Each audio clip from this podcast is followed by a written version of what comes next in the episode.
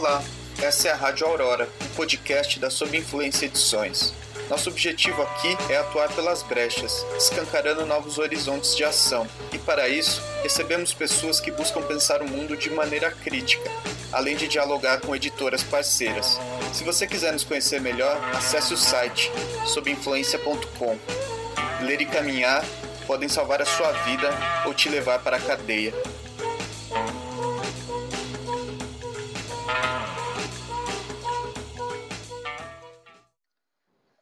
Olá, ouvintes da Rádio Aurora. Em maio deste ano, nós da Sob Influência Edições lançamos nosso primeiro livro, O Por uma Arte Revolucionária Independente, escrito por André Breton e Diego Rivera. Durante a pré-venda, oferecemos uma conversa entre nosso querido camarada Caio Russo, que é historiador e mestrando pela Unesp de Assis, trabalha com teoria das imagens, e nossa editora, a Fabiana Vieira Gebim.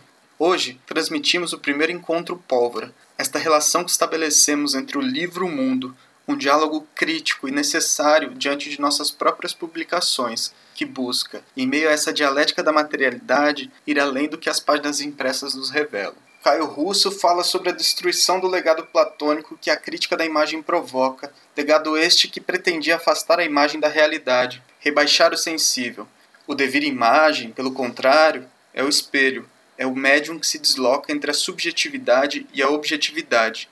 A imagem é produção deste sensível que antecede o sujeito, do reflexo que se move na superfície enquanto o objeto permanece. Nosso convidado termina essa primeira parte da conversa relacionando a imagem ao fazer artístico, que distancia a imagem banal, cotidiana, da imagem artística. E na literatura, o que representa a imagem? Uma impossibilidade que se concretiza? Em breve, lançaremos outros momentos dessa conversa, que permeou também o surrealismo. Navegue agora por essa ilha de edição e caso queira escutar na íntegra, é só acessar nossa página no YouTube, youtube.com.br sob influência.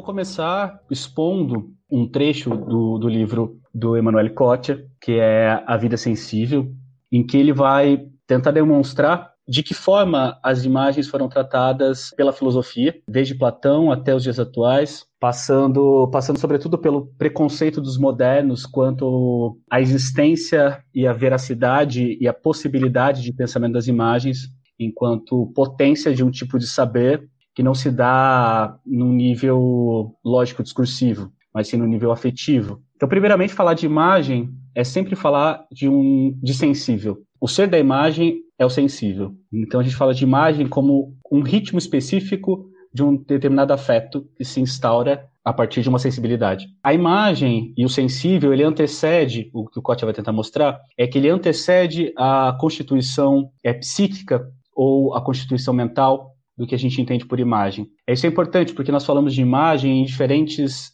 em diferentes níveis. A gente fala de imagem mental, a gente pode falar de uma imagem temporal, uma imagem do tempo, a gente pode falar, enfim, tem um, um leque de possibilidades que se dão com, com a imagem. Então, eu vou começar com a leitura de um trecho do Koch, em que ele vai demonstrar e vai tentar nortear de que maneira o conceito de imagem e a própria noção de imagem, por conta de um legado platônico, que pensa o sensível como uma, uma, distorção da verdade, ou seja, quanto mais imagético, quanto mais longe da verdade, mais longe da ideia.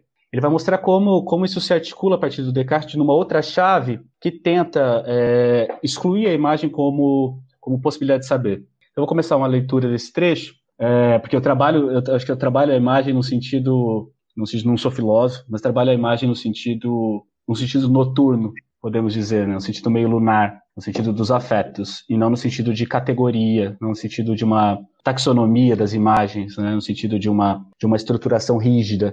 Eu penso a imagem, e é importante a gente colocar aqui já, que a imagem como entre, a imagem como médium, a imagem como meio. Significa que falar de imagem é sempre falar de devir imagem. A imagem nunca é aquilo, é sempre, é sempre aquilo que se desloca. É? Então, eu vou começar com, esse, com a leitura desse trecho.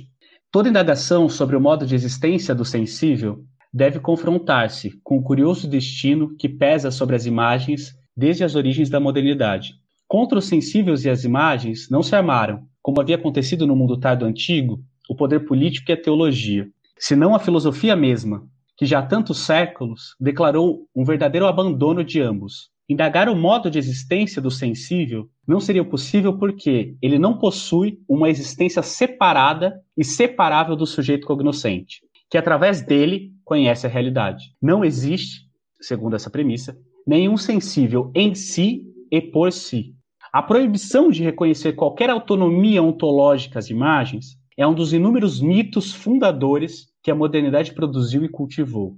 No gesto aparentemente insignificante pelo qual Descartes procurou liberar, aqui ele é uma citação de Descartes, o espírito de todas aquelas pequenas imagens que flutuam no ar, as ditas formas intencionais que tanto cansam a imaginação dos filósofos, travava-se, na realidade, uma das batalhas decisivas do pensamento moderno, contra o próprio passado. A razão dessa unanimidade dos modernos são fáceis de entender. De fato, é apenas através da definição daquilo que até poderia parecer um simples detalhe gnoseológico que se torna possível pensar um sujeito realmente autônomo das coisas. E aqui ele vai culminar. A olho dos modernos, a forma intencional se apresentava como um obstáculo inútil que impedia pensar a percepção subjetiva.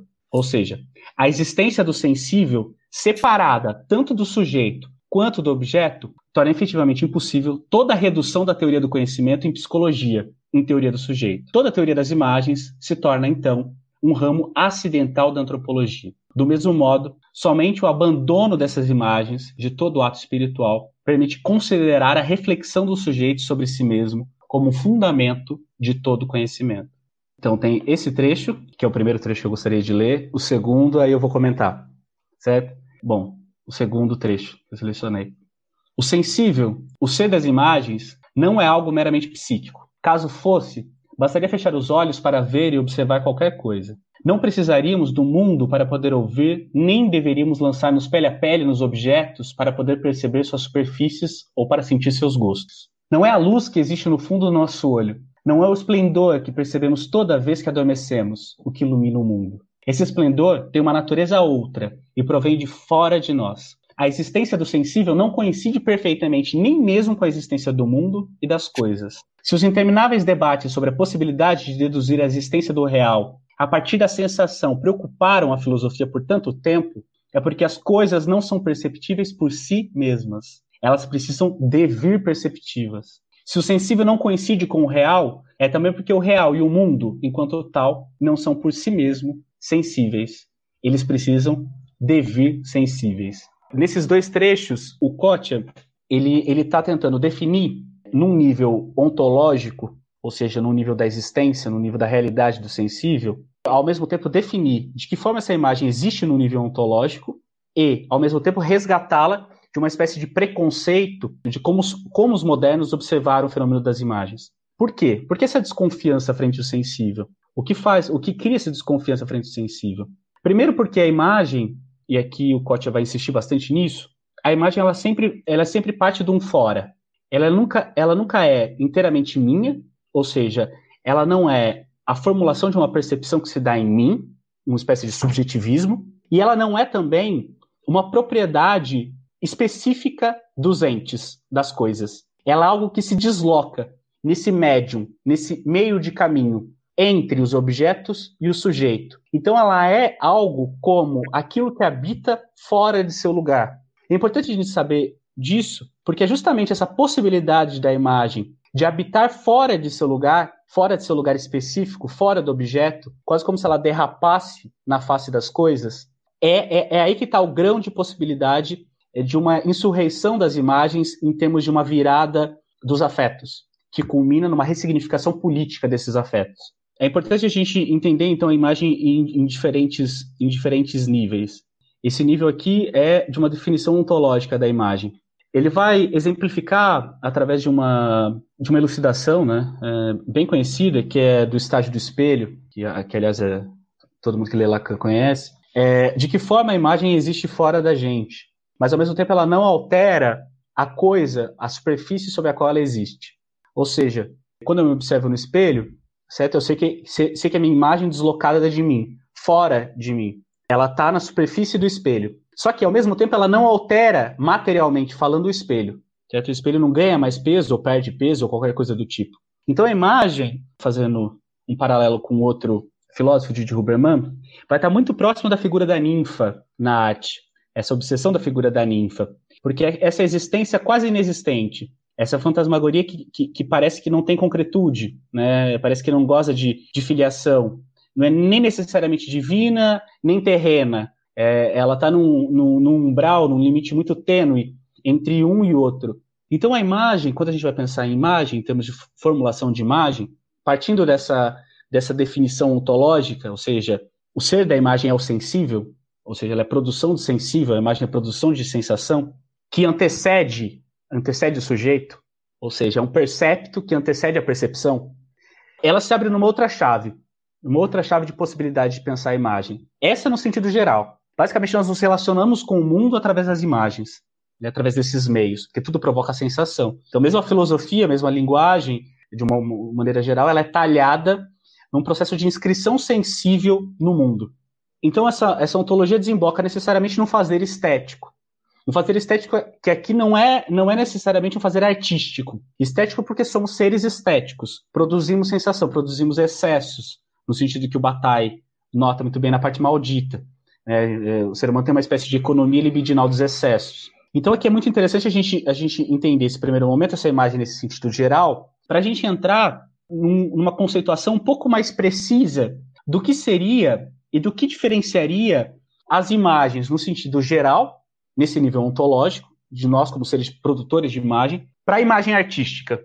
Ou seja, o que diferencia a imagem, se a gente pode dizer assim, a imagem banal do cotidiano, é, a imagem que vai desde a propaganda até, enfim, de que maneira a gente pode diferenciá-la das imagens da arte? Eu vou trazer um, um, outro um outro texto que eu acho que, que, vem, que vem trabalhar essa, essa dimensão da imagem enquanto, pro, o, enquanto aquilo que é próprio do fazer artístico. Só que essa imagem não é essa imagem banal. É, a imagem do fazer artístico ela é imbuída de uma poiesis que desfuncionaliza sensações. E a gente vai entrar na partilha do sensível. Eu vou, vou ler então esse trecho, é, é do livro Destino das Imagens, do Rancière, em que ele vai distinguir essa primeira imagem enquanto cópia, a imagem que a gente acabou de falar, e essa segunda imagem como própria da imagem artística. Existe a relação simples que produz a semelhança de um original, não necessariamente sua cópia fiel, mas apenas o que é suficiente para tomar seu lugar. E há o jogo de operações que produz o que chamamos de arte, ou seja, uma alteração da semelhança. Essa alteração pode assumir mil formas. Pode ser a visibilidade conferida a pinceladas inúteis, para nos fazer saber o que é representado no retrato. Um alongamento dos corpos que expressa seu movimento a despeito de suas proporções. Uma locução que exacerba a expressão de um sentimento, ou torna mais complexa a percepção de uma ideia. Uma palavra ou um plano no lugar daqueles que pareciam inevitáveis. É, nele, é nesse sentido que a arte é feita de imagens, seja ela figurativa ou não. Quer reconheçamos ou não a forma de personagens e espetáculos identificáveis, as imagens da arte são operações que produzem uma distância, uma dessemelhança. Palavras descrevem o que o olho poderia ver ou expressam o que jamais verá. Esclarecem ou obscurecem propositalmente uma ideia. Formas visíveis propõem uma significação a ser compreendida ou a subtraem. Um movimento de câmera antecipa um espetáculo e descobre outro. Um pianista inicia uma frase musical atrás de uma tela escura. Todas essas relações definem imagens. Isso quer dizer duas coisas. Em primeiro lugar, as imagens da arte, enquanto tais, são dessemelhanças. Em segundo lugar, a imagem não é uma exclusividade do visível. Há um visível que não produz imagem. Há imagens que estão todas em palavras.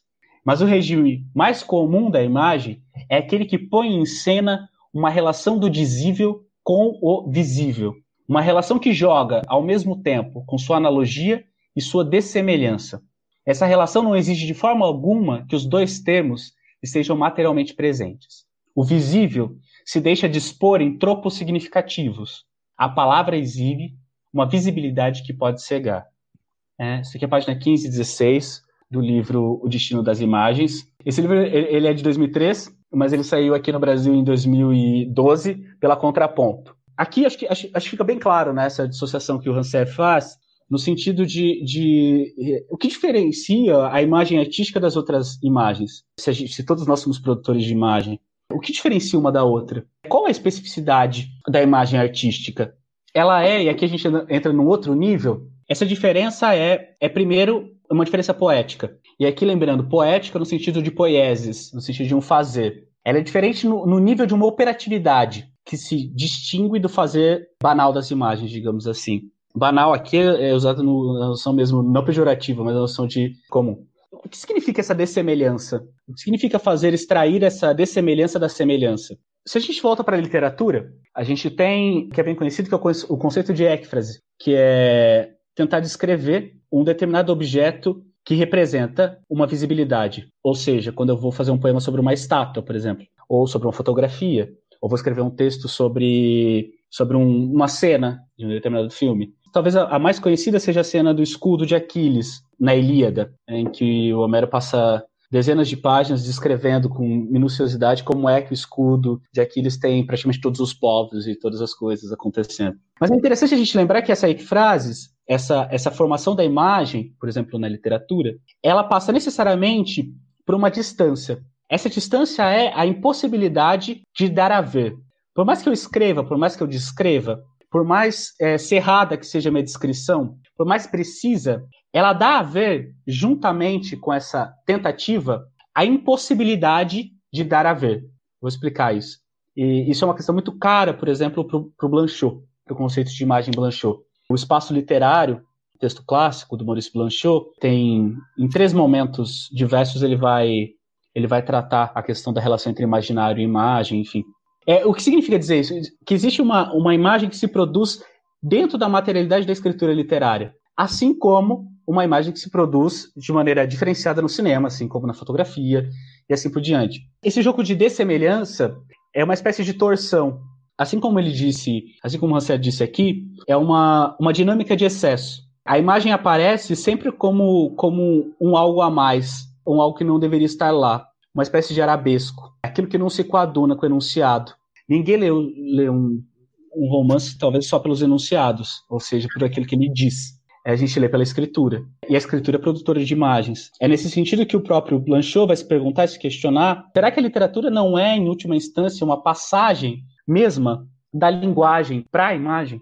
Todo, toda a escritura literária não é uma passagem do regime da linguagem enquanto eixo lógico-discursivo, ou seja, enquanto eixo comunicativo. Ela não é um devir imagem, ela é uma, uma transfiguração para a imagem, ou seja, passagem para um regime afetivo. É, é importante a gente entender porque é, o que significa dizer que as imagens artísticas têm um potencial de subversão dos afetos? O que significa dizer que as imagens artísticas podem desfazer uma espécie de circuito dos afetos, como diz o Safatli, que existe na sociedade? Eu acho que as imagens artísticas, é, só para concluir isso do, do Rancet, elas possibilitam a circularidade de outros afetos.